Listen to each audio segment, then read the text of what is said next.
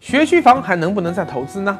啊，大家一定要记住啊，货币超发、大水漫灌的时代真的是过去了。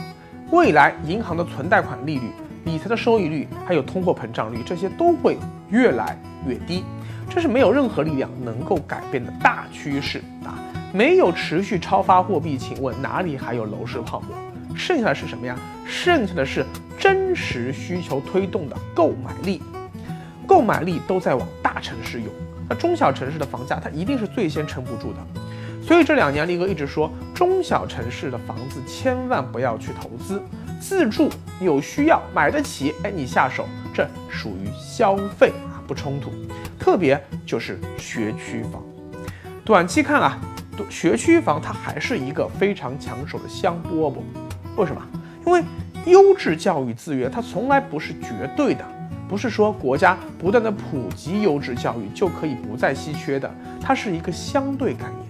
因为能考上清华北大的永远是极少数人，所以说优质教育资源它永远具有相对稀缺性。有钱人自己不差钱了，哎，就想让下一代继续成龙成凤不差钱，这属于刚需啊啊，一定会拼着老命啊，让子女。能够在教育上获得更高的成就，拼命投资，那大家都这么想，学区房就成了楼市中的茅台啊，一致看好，高估下不来。当然了，学区房它不是万无一失的，它还有两个致命的风险。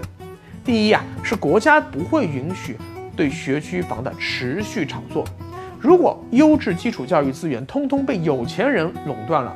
就会扼杀寒门子弟获得优质高等教育资源的机会，它违反社会主义公平正义原则啊！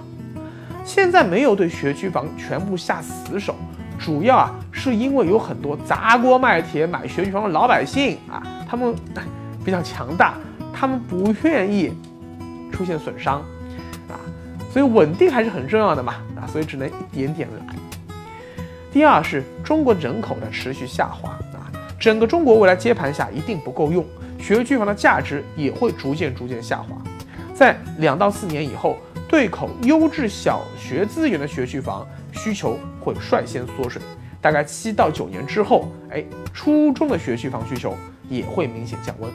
这是人口结构变化所决定的。所以说啊，短期看学区房，不管大城市小城市，依然是比较优质的硬通货。